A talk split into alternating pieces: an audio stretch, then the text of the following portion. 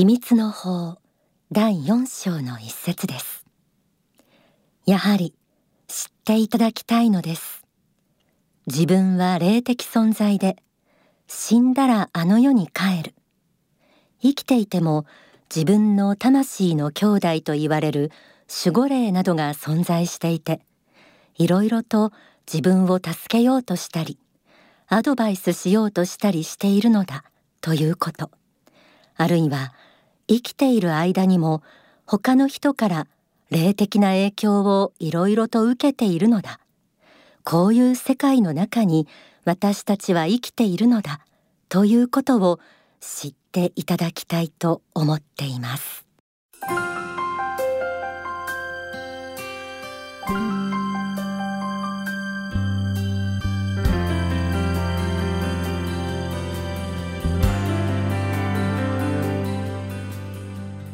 はようございます。あなたを輝かせる心の目覚まし天使のモーニングコールパーソナリティの白倉律子です。幸福の科学で説かれる仏法真理を毎週様々な角度からお届けしています。今週末からお盆休みという方も多いでしょうか。親戚や旧友と集まるという方もいらっしゃるかな。法事やお墓参りに行かれるという方もいらっしゃいますか。近年お墓や供養についての考え方もだいぶ昔とは変わってきているようですが今日は正しい供養についてお届けします。え皆さんのご先祖や亡くなられたご親族や親しかった方の魂が正しく供養されるには生きている皆さんがどんな人生観を持って生きていくかここにかかっているとも言えそうです。ぜひ最後までお聞きください。全国36局とハワイを結んでエル・カンターレ創造館からお届けする天使のモーニングコール。この番組は幸福の科学幸福の科学出版の提供でお送りします。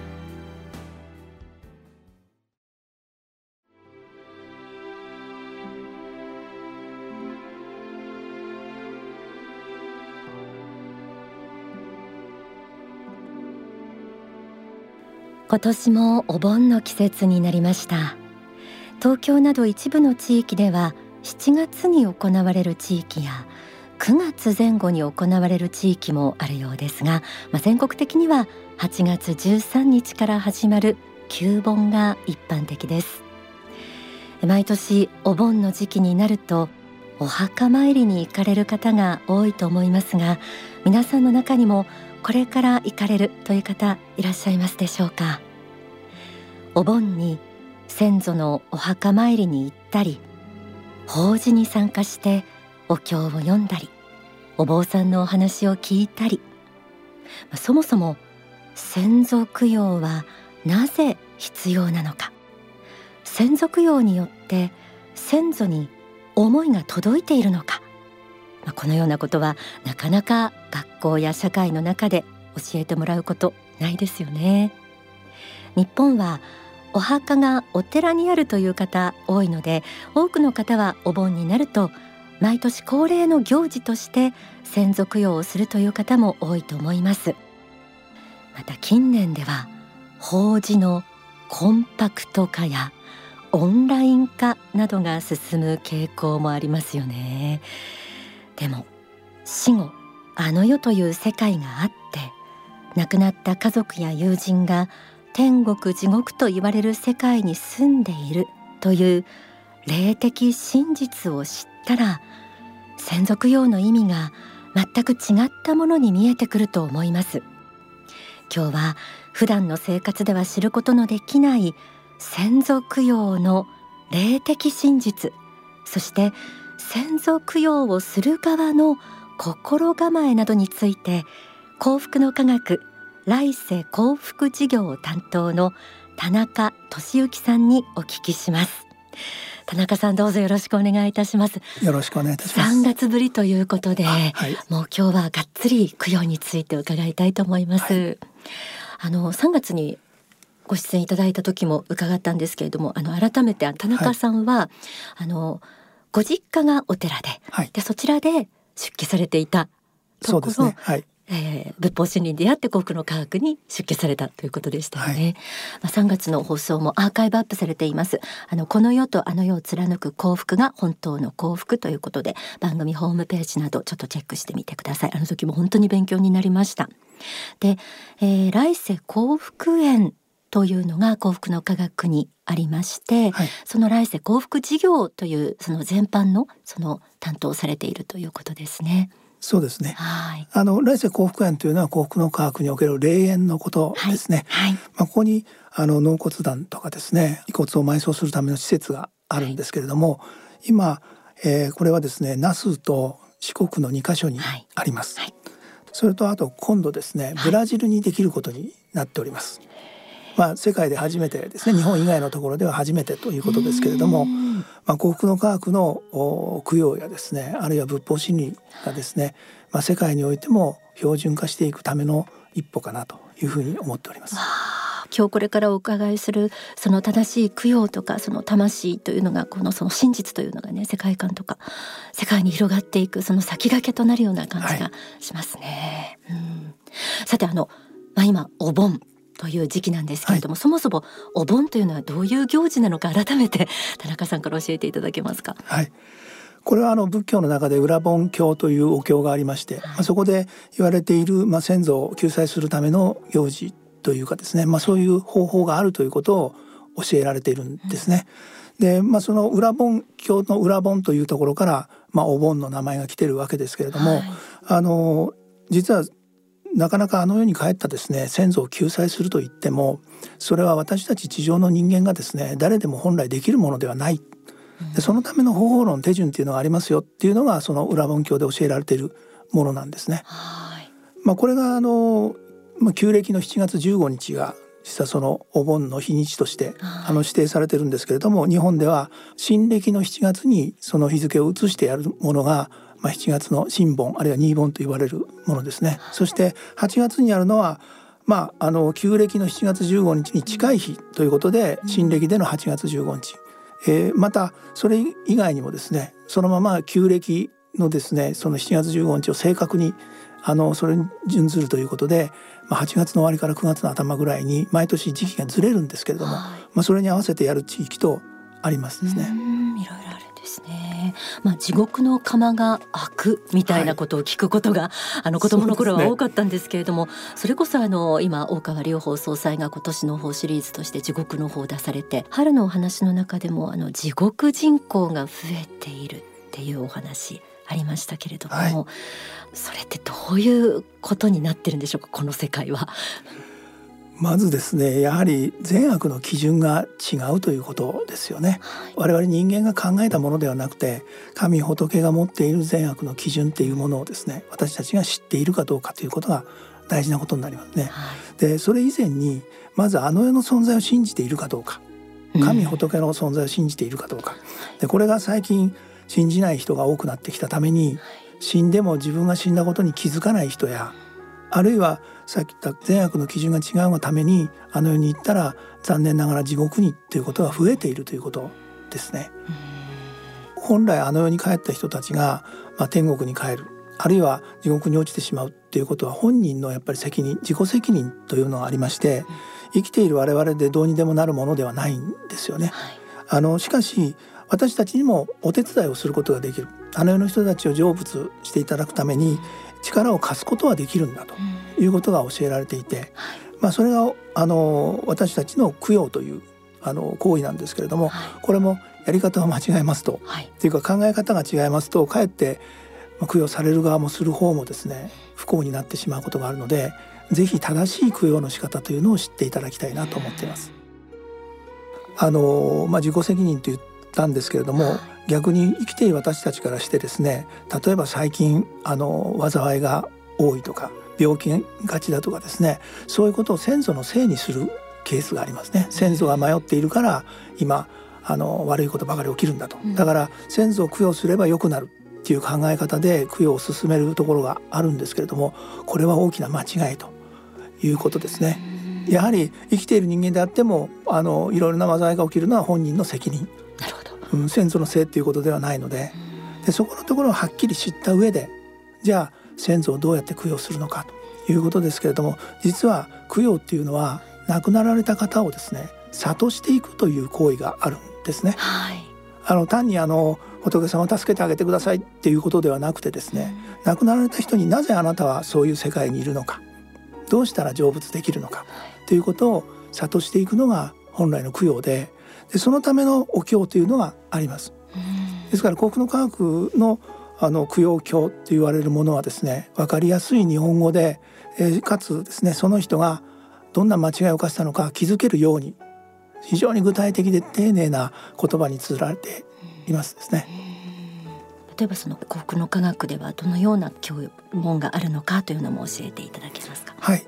あの祈願門というお経がありますけれども、その中にですね仏説願門先祖供養経というのがあります。まあこの経文は主に先ほど言ったようにですね非常に具体的にこういう間違いをしていないか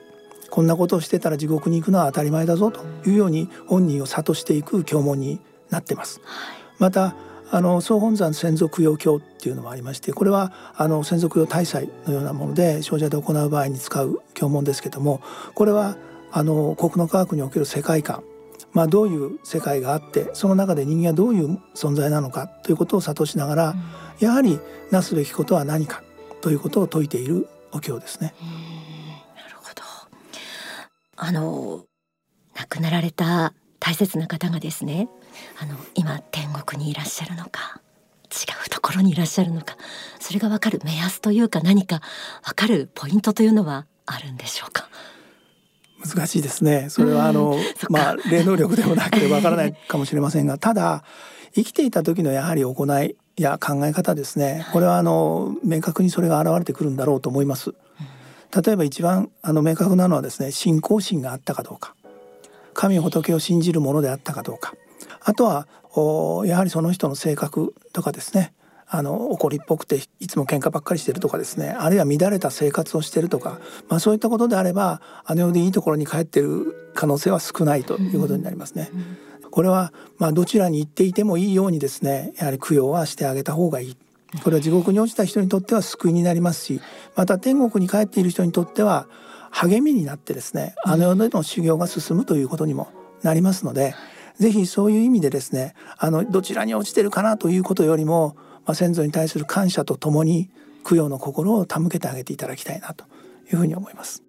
感謝大事そうですね、はい、なんか迷ってるかもしれないからってあのビクビクしながら供養するんじゃなくてやっぱり基本感謝なんです、ね、そうですね。やはりこのように産んでいただいて、まあ、あの育てていただいた先祖でありまたその先祖がいたからこそ現在の自分があるということを考えればまずは感謝をしてあげていただきたいしそして素晴らしい世界に帰っていただきたいさらに光り輝く天国に登っていっていただきたいというそういう気持ちは大事にしていただきたいと思います。はい。まあこれからお盆で法事に参加される方も多いと思います。あの先祖供養という意味ではその天上界がどうなってるのかなとかなんかそういう世界観、まあ、皆さんに持っていただきたい世界観のお話もしていただけたらなと思うんですけれども、はい、あの私たち来世幸福事業って言ってますけれども来世でも幸福であっていただきたい。これがやはりあの貫く心の持ち方といいますかね。あの私たちの考えですね。うん、であの幸福の科学ではあのこの世とあの世を貫く幸福って言われますけれどもこの世で幸福だったけれどもあの世で不幸になるではなくてあの世でもやはり幸福でありたい、まあ、それを貫くためにですね正しい仏法真理を学んでいただくんですがもしそれを学ぶ機会もなく誤った考え方や行為で地獄に落ちてしまうようなことがあったとしてもあるいはあの世に行って迷ってしまうようなことがあったとしてもですね供養を通してそういう人たちを導いてあげることができるですから生きている私たちがしっかりと仏法真理を学んで供養に際してはその人たちの幸福を願いながら本来はどう生きるべきだったのかというところを後ろ姿で見せてあげるような、まあ、そういうつもりで、えー、望んでいただければと思います。それではここで大川隆法総裁の1993年の説法先祖供養の考え方をお聞きください。とにかく真理を知ってそういう生まれ変わりの仕組みあの世に行けば天国と地獄があり地獄行く場合には自分の思いと行いここに関わってくるんだと。また生きてる人に取り付いてそして苦しめないもってのほかのことでこんなことをしては絶対にならないんだ。だからそういうものは離れなきゃいけない。そして地獄にいるのは嫌だと言うかもしれないけども生きてた時の大体悪いことをしたら思ってきたらその10倍ぐらいはいなきゃいけないもんなんですよと。そのためには十分に反省することが大事ですよと。また子孫にとっては子孫が真理に目覚めて日々修行をして徳を積んでいることがね子孫が残された家族が徳を積んでいるということはこれまた大きなことでねそういう方が子孫にいるということは先祖の救いにとっては非常に助かることであるんですね。普通であればさっき言ったように30年あの間違った言い方したら300年ぐらい地獄にいるもんですけども子孫がたまたまその子供でもいいですし孫でもいいし奥さん旦那さんでもいいですけども残された人が真理に目覚めてしっかり修行して要するに真理の伝道した人を救うようなそういう徳のある行いをしてますと一家から光が出てきますね。そうするとそういう優秀な子孫を設けたご先祖あるいはその人と関わった親類縁者の方々等にもねその徳が及んでくることがやはりあるんですね。何もなければ何もありませんよ個人責任だけの問題ですけどもそういうものが出るとやはり徳が及んでくることがある。だから残された人にとってはまず自分が正しい道に目覚めて生きることが最大の供養であることを知らなければいけない。そして地獄に落ちている先祖やそういうものに対しても私たちも修行してますからあなた方もしっかりそちらで修行を積んでくださいよと。知るということはやはり力ですよと。真理を知らなかったから今間違った言い方してあなたはそういうところになっている。今からでも遅くないからもう一度心を入れ替えて、えー、自分の間違ったところを反省してそれからこれから残された人たちに対する幸福を祈ってくださいと。まあ、先祖供養というそういう機会にこういう幸福供養祭の時に、えー、自分自身も供養される皆さん自身も真理というものをもう一度振り返ってそして、ご先祖あるいは、幼くして亡くなった、流産したりあるいは、生まれてすぐ亡くなったようなそういう水子になった子どもたちもいると思いますけどもいろんな人たちに、正しい道ということを教えてあげることも大事とともに自分自身がそれは学ばなければ教えてあげることもできませんからよく学びよく実践してこそよく伝えることができる。この世で伝えることができるようにあの世の人にも伝えることができる。そして残されたものは徳を積んでそしてえー、先祖たちあるいは知ってる人たちの成仏を祈るとともに自分自身が間違ってもそういうふうにならないように自分自身また残された子孫に対して自分自身がそういう借金を残すような生き方あの後の世の人たちに迷惑かけるような生き方は断じてするまいとそう思って生きなければいけないんですね。まあ、それが供養の考え方の根本です。お聞きいただいた説法は書籍先祖供養の考え方に収められています。詳しくはお近くの幸福の科学までお問い合わせください。今日は幸福の科学来世幸福事業担当の田中俊之さんに先祖供養の霊的な真実先祖供養をする側の心構えなどについて伺いました。田中さんありがとうございました。えー、今日は先祖供養についてお話をさせていただきましたけれどもこれは亡くなられた方だけではなくてこの供養の機会というものをですねご自身がまた霊的世界の存在を感じたりそうした霊界に対しての思いを向けていただくきっかけにしていただけたらなというふうに思っております。まあ、そういう意味ではぜひ定期的にですねあの亡くなられた方を供養してあげるというそういう機会を持っていただきたいなと思っております。はい、ありがとうございました。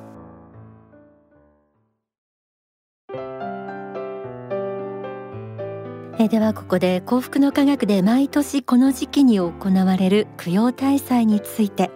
えご案内します。えまず全国の幸福の科学の少女ではお盆の先祖供養大祭が8月11日金曜から8月17日木曜まで開催です。愛年供養祈願水子供養。さらに大祭限定で総本山先祖供養教による供養をお受けいただくことができます。また全国の幸福の科学の支部ではお盆の幸福供養大祭こちらが8月13日日曜から8月15日火曜まで開催です。え詳しくは番組の最後にお知らせするお近くの幸福の科学までお問い合わせください。そして今日のお話さらに書籍でも学べます。正しい供養間違った供養という一冊。それから永遠の生命の世界という書籍があります。こちらは特に第4章先祖供養の真実があります。えぜひ学びを深めてください。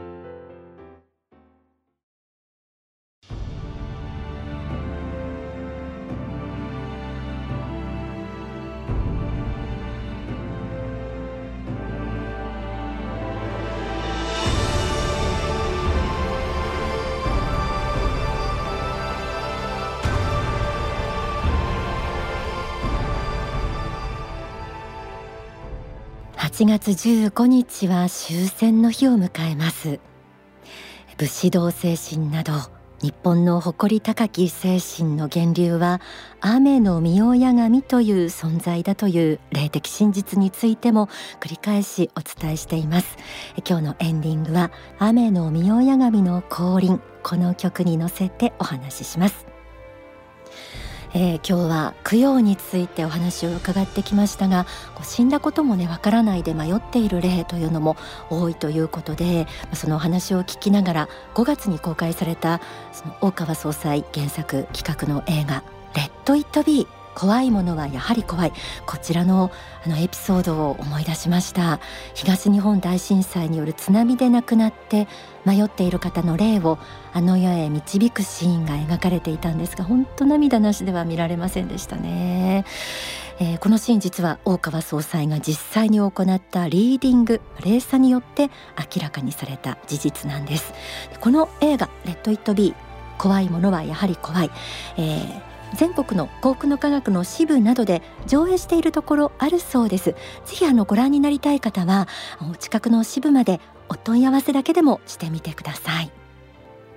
では今日の天使のモーニングコールプレゼントのお知らせです。先祖供養の特集が掲載されている月刊幸福の科学2023年8月号。そして仏法真理に基づく供養が学べる書籍。正しい供養間違った供養こちらを5名の方にプレゼントさせていただきます。天使のモーニングコールは公式ホームページがあります。天使のモーニングコールで検索してアクセスしてみてください。そちらに投稿フォームありますからそちらから応募できます。また E メールファクシミリはがきでも受け付けています。E メールアドレスはメッセージアットマーク天使ハイフンコールド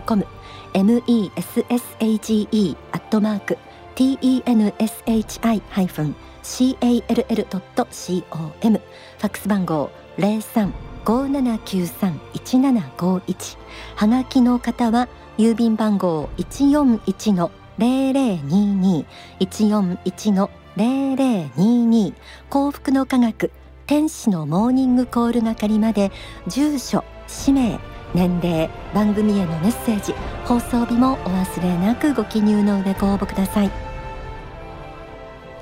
天使のモーニングコール。この番組は幸福の科学幸福の科学出版の提供でお送りしました。ここまでのご案内は白倉律子でした。この後幸福の科学の支部のご案内などがあります。